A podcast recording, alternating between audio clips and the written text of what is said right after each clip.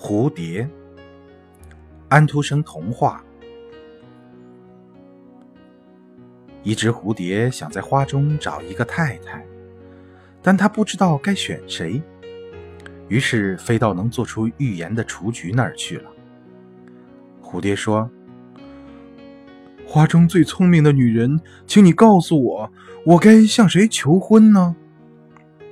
雏菊还是少女，而蝴蝶却称她为女人，所以雏菊赌气的什么话都不说。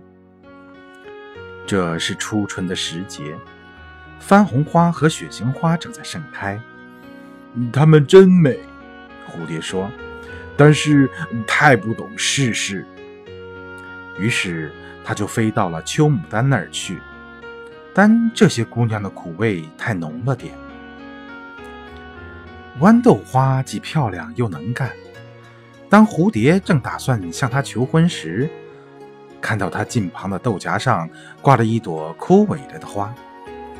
这是我的姐姐，豌豆花说。那么你将来也会像她一样了？蝴蝶吃惊的说完，赶紧飞走了。春天过去了，夏天也结束了。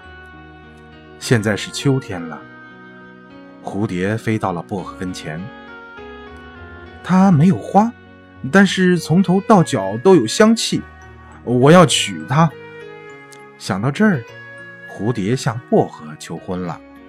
可是薄荷有气无力地说：“我老了，你也老了，我们可以彼此照顾，但是结婚，那可不成。”蝴蝶挑选的太久，失去了找到太太的机会，结果成了一个老单身汉。